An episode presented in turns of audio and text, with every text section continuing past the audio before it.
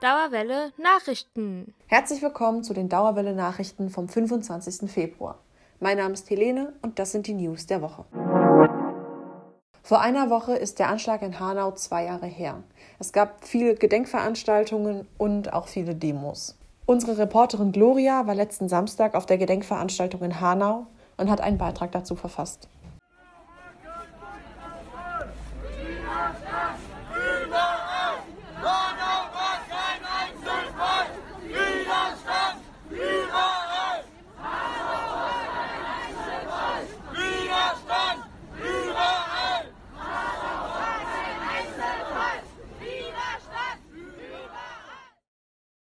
Hörte sich einer der vielen Sprüche auf der Demo an, die am 19.02. letzte Woche Samstag in Hanau stattfand.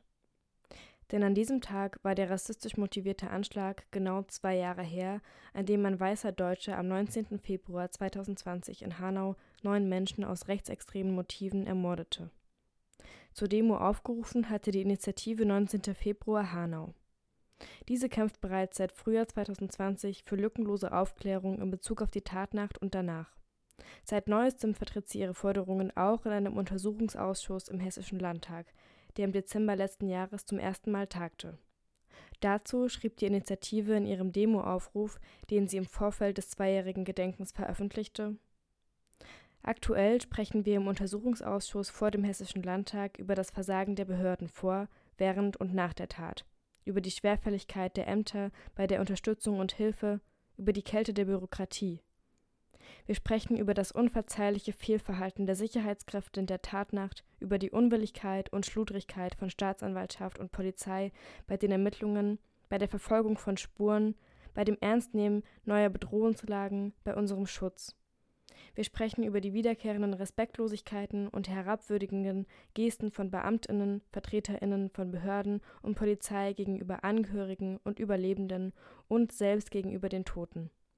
Wir sprechen über den Normalzustand von institutionellem Rassismus. Die Demo begann um 16 Uhr am Hanauer Marktplatz mit Reden verschiedener Gruppierungen, wie der Bildungsinitiative Ferhat Unvar und Fridays for Future.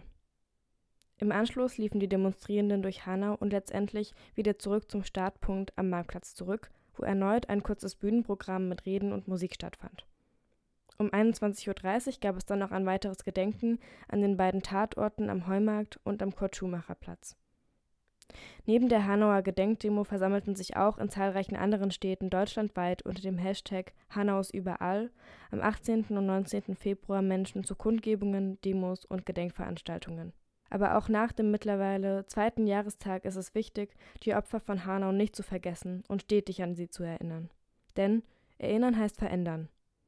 Wir gedenken an Fatih Sarashoglu, Gökhan Gültekin, Ferhat Unvar, Hamza Kurtovic, Kaloyan Velkov, Mercedes Kirpac, Said Nessar Hashemi, Sedat Gürbüz und Willi Viorel Paun.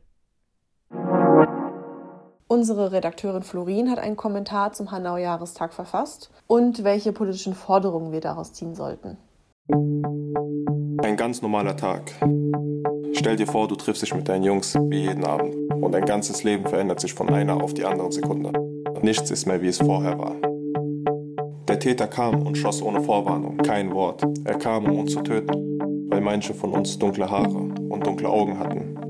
Er schoss auf uns, weil wir Fremde waren. Was heißt eigentlich Fremde? Wir sind hier geboren, wir sind hier aufgewachsen, wir kommen von hier. Und selbst wenn nicht, was macht das für einen Unterschied? Das ist ein Ausschnitt aus dem Video der Initiative 19. Februar, die sich für die Aufklärung der Vorfälle in Hanau einsetzt. Der rechtsextreme Terror in Hanau hatte am vergangenen Samstag seinen traurigen zweiten Jahrestag. Die Opfer des rassistischen Attentats in Hanau waren keine Fremden. Sie waren unsere Mitmenschen und wurden Opfer von Rassismus. Sie wurden aus rassistischen Motiven ermordet. Vor, während und nach der Tat in Hanau sind unzählige Fehler passiert. Beispielsweise hatte der Täter seine Tat angekündigt und dem wurde nicht nachgegangen. Ebenfalls durfte er trotzdem legal Waffen besitzen. Der Polizeinotruf war in der Tatnacht nicht erreichbar. Willi Viorel Paun hatte den Täter verfolgt, wahrscheinlich um ihn eigenständig aufzuhalten, nachdem er die Polizei mehrfach nicht erreicht hatte. Dann wurde er selbst ermordet. Eine Notausgangstür an einem der Tatorte war verschlossen gewesen. Die hätte laut Gutachten eine Flucht ermöglicht und Leben gerettet. Später wurden Demos und Gedenkfeiern aus Pandemiegründen abgesagt, während QuerdenkerInnen ganz normal weiter demonstrieren durften. Diese und andere Umstände, bei denen offensichtlich einige Dinge schiefgelaufen sind, müssen aufgeklärt werden. Die Überlebenden und Angehörigen fühlen sich aktuell nicht unterstützt, sondern eher, als würden ihnen immer mehr Steine in den Weg gelegt werden. Rassismus findet täglich in unserer Gesellschaft statt. Und in schrecklichen Fällen wie dem in Hanau endet er sogar tödlich. Wir müssen deshalb jetzt an einem gesellschaftlichen Umdenken arbeiten, um Rassismus aktiv entgegenzuwirken und in Zukunft möglichst zu verhindern. Das beginnt im Kleinen, bei jedem Einzelnen von uns. Also lasst uns gemeinsam für Sichtbarkeit sorgen. Informiert euch, geht protestieren und unterstützt Opfer von Rassismus. Hört ihre Geschichten an, was sie verletzt oder bestärkt und was ihr zur Unterstützung für sie tun könnt. Arbeitet daran, Rassismus zu verlernen und lernt stattdessen antirassistisch zu handeln. Und vor allem muss es eine strukturelle Veränderung in den Behörden und der gesamten Gesellschaft geben. Fordert das politisch ein.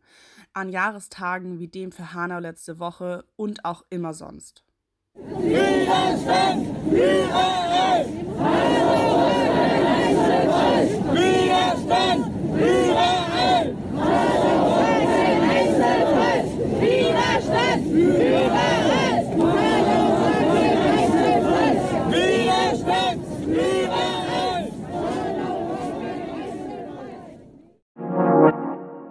Vielleicht habt ihr es schon gehört, Offenbach bekommt ein eigenes Monopoly. Mehr Informationen für euch hat unsere Lea. Spielefans aufgepasst. Bald gibt's eine neue Edition von Monopoly und zwar von unserem Lieblingsnachbarn Offenbach. Zwar gab es bereits 2009 eine Sonderedition für diese Perle einer Stadt, aber ihr wisst ja, neu ist immer besser. Da stellt sich natürlich die Frage, welche krassen Highlights das neue Monopoly so zu bieten haben wird. Vor allem, wenn es um die teuren Felder geht. Wir haben da mal nachgefragt, was sogar nicht fehlen sollte. Es sollte natürlich authentisch sein. Also wenn ich da keine Shisha-Bar sehe, bin ich schon ziemlich enttäuscht. Achtung, Achtung, Ironie. Ja, vielleicht könnte man ja sowas sagen wie alle elf Felder verliebt sich ein Offenbacher in sein Gefängnisfeld. Falls ihr noch weitere gute Ideen habt, könnt ihr über die Seite offenbach-spiel.de über den Aufbau des Spiels abstimmen und noch dazu weitere Vorschläge liefern. Erscheinen wird das Ganze dann im Oktober. Bis dahin noch viel Spaß mit dem Frankfurter Monopoly. Wohnungsnot in Großstädten ist jetzt nichts Neues. Wohnungsnot bei Studis erst recht nicht. Unsere Redakteurin Florin hat sich mal auf dem momentanen WG-Markt umgeschaut für euch. Ein Wurfzelt auf dem Balkon, mitten im Winter, schön mit Schnee bedeckt und das für läppische 500 Euro. Das findet man auf WG gesucht, natürlich als Scherz und eben als Protest gegen die absurden Mietpreise. Ich habe mich außerdem mal in unserer Redaktion umgehört, was die Leute da für Erfahrungen auf dem Wohnungsmarkt gemacht haben. Also ich habe tatsächlich relativ lange gesucht nach einer Wohnung in Frankfurt, äh, irgendwo in der Umgebung vom Campus, was natürlich schon optimistisch war. Ähm, ich hatte auch eigentlich vor, alleine zu wohnen, aber das war wirklich äh, nicht möglich, weil da wirklich so Angebote waren, irgendwie so 25 Quadratmeter Wohnklo mehr oder weniger für fast 1000 Euro. Ähm, ja, das war auf jeden Fall nichts. Deswegen wohne ich jetzt in Mörfelden-Walldorf mit einem Kumpel zusammen in der WG und da zahle ich jetzt 700, da zahlen wir zusammen 700 Euro warm für 62 Quadratmeter. Ich bin aus Leipzig ähm, nach Frankfurt gezogen und da war natürlich ähm, der Mietpreis, also das war einfach ein krasser Unterschied. Habe dann da übergangsweise gewohnt und so 400, 450 Euro für ein recht kleines Zimmer bezahlt. Dann habe ich mich ähm, ja, dadurch, dass es eh befristet war, weiter umgeschaut und dann sind ähm, ich und eine Freundin in eine Wohnung, in eine Dreizimmerwohnung in Offenbach gezogen, die sehr viel günstiger ähm, ist. Wir zahlen für eine Dreizimmerwohnung, also mit Wohnzimmer, ähm, kalt drei, äh, 537 Euro und das ist echt ähm, super günstig. Ähm, und ich habe den Eindruck, dass man in Offenbach ohnehin äh, leichter an günstige Wohnungen kommt und äh, bin sehr zufrieden damit. Und ein anderer Kumpel von mir, der äh, wollte aber unbedingt in Frankfurt bleiben und der hat äh, es geschafft, tatsächlich eine WG-Wohnung, zwölf oder ein WG-Zimmer, zwölf Quadratmeter in, in Bockenheim am Kirchplatz zu bekommen für schlappe 600 Euro kalt. Das sind keine besonders krassen oder Einzelfälle. Laut einer aktuellen Studie vom Moses Mendelssohn Institut zahlt man durchschnittlich 550 Euro für ein WG-Zimmer in Frankfurt. München ist sogar noch teurer, da kostet ein Dach über dem Kopf sogar 680 Euro in der WG. Das hat zur Folge, dass Studis weit pendeln müssen, während der Pandemie auf kleinsten Raum eingepfercht sind, sich nicht leisten können, bei den Eltern auszuziehen oder eventuell gar nicht ihren Wunschstudiengang absolvieren können, weil sie sich die jeweilige Universitätsstadt einfach nicht leisten können. Die BAföG-Wohnpauschale liegt bei 325 Euro. Das sind knapp 100 Euro weniger als die bundesweiten Durchschnittskosten für ein WG-Zimmer. Deshalb, die Pauschale muss an die Preise angepasst werden. Am besten regional unterschiedlich, nur das wäre gerecht. Und auch Studis, die keine BAföG-Berechtigung haben, müssen unterstützt werden. Zum Beispiel muss kostengünstiger Wohnraum geschaffen werden, wie die Wohnheimplätze beim Studiwerk. Das sind aktuell einfach noch viel zu wenige. Die Einkommensgrenzen, die für die Familienkrankenversicherung gelten, für BAföG, für Stipendien und all das müssen außerdem steigen. So können hohe Mietkosten viel einfacher aufgebracht werden, nämlich indem man dann mehr arbeitet. Das lohnt sich aktuell manchmal einfach nicht. Und natürlich sind hohe Mietpreise nicht nur für Studis ein Problem, sondern ein gesamtgesellschaftliches. Also wir brauchen insgesamt mehr bezahlbaren Wohnraum und eine Politik, die das gewährleistet. Die Vorlesungszeit ist vorbei. Aber das heißt jetzt nicht unbedingt, dass Ruhe einkehrt auf dem Campus. Alles, was ihr in organisatorischer Hinsicht für die nächsten Wochen wissen müsst, fasst unsere Redakteurin Marisa für euch zusammen. Fangen wir erstmal mit dem absolut stressigsten Faktor der Semesterferien an, Hausarbeiten. Aber keine Sorge, auch in dieser vorlesungsfreien Zeit gibt es wieder die lange Nacht der aufgeschobenen Hausarbeiten. Falls ihr das Event noch nicht kennt, stelle ich es euch mal kurz vor. Das Schreibzentrum lädt alle, die keinen Bock darauf haben, ihre Hausarbeiten einsam und allein in der Bib zu schreiben, dazu ein, das Ganze in Gesellschaft zu machen. Obendrauf gibt es Beratungen zum wissenschaftlichen Arbeiten, Leselounges zum Austausch mit KommilitonInnen und entspannende Pausen mit Yoga-Angebot oder im Pausenraum. Hört sich fast wie Urlaub an. Einen kleinen Haken gibt's noch. Wegen der Pandemie kann das Event nur digital stattfinden. Nächsten Donnerstag, am 3. März um 18.30 Uhr geht's los. Um 24 Uhr soll wieder Schluss sein. Anmelden könnt ihr euch über OLAT. Den Link dazu findet ihr zum Beispiel direkt auf der Webseite vom Schreibzentrum. Zu den Semesterferien gibt es sonst auch gar nicht so viel zu sagen. Die Bibs und Mensen bleiben bei ihren regulären Öffnungszeiten, dort also alles wie beim Alten. Vielleicht nutzt ihr die vorlesungsfreie Zeit ja auch einfach, um ein bisschen zu relaxen, damit ihr dann am 11. April fresh ins neue Sommersemester starten könnt. Ja, und damit das dann auch wieder als volles Präsenzsemester stattfinden kann, wäre es natürlich super, wenn alle geimpft und geboostert sind. Falls ihr gerade auf der Suche nach einem Impftermin seid, dann könnt ihr den an der Uni wahrnehmen. Auf dem Anmeldeportal der Uni könnt ihr euch zu Impfungen am Riedberg in Sachsenhausen oder im Westend anmelden. Den Link zum Portal findet ihr ganz einfach über die Homepage der Uni oder unter aktuelles.uni-frankfurt.de. Schöne Ferien!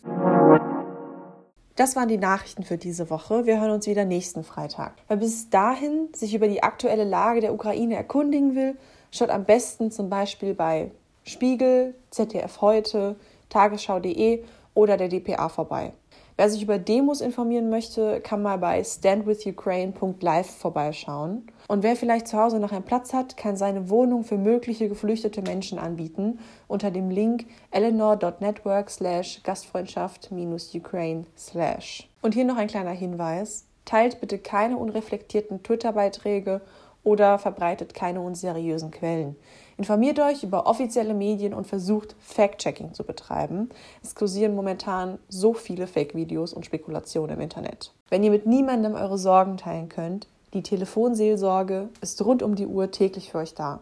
Die Nummern findet ihr in unserer Beschreibung. Wir sind in Gedanken bei den Menschen aus der Ukraine.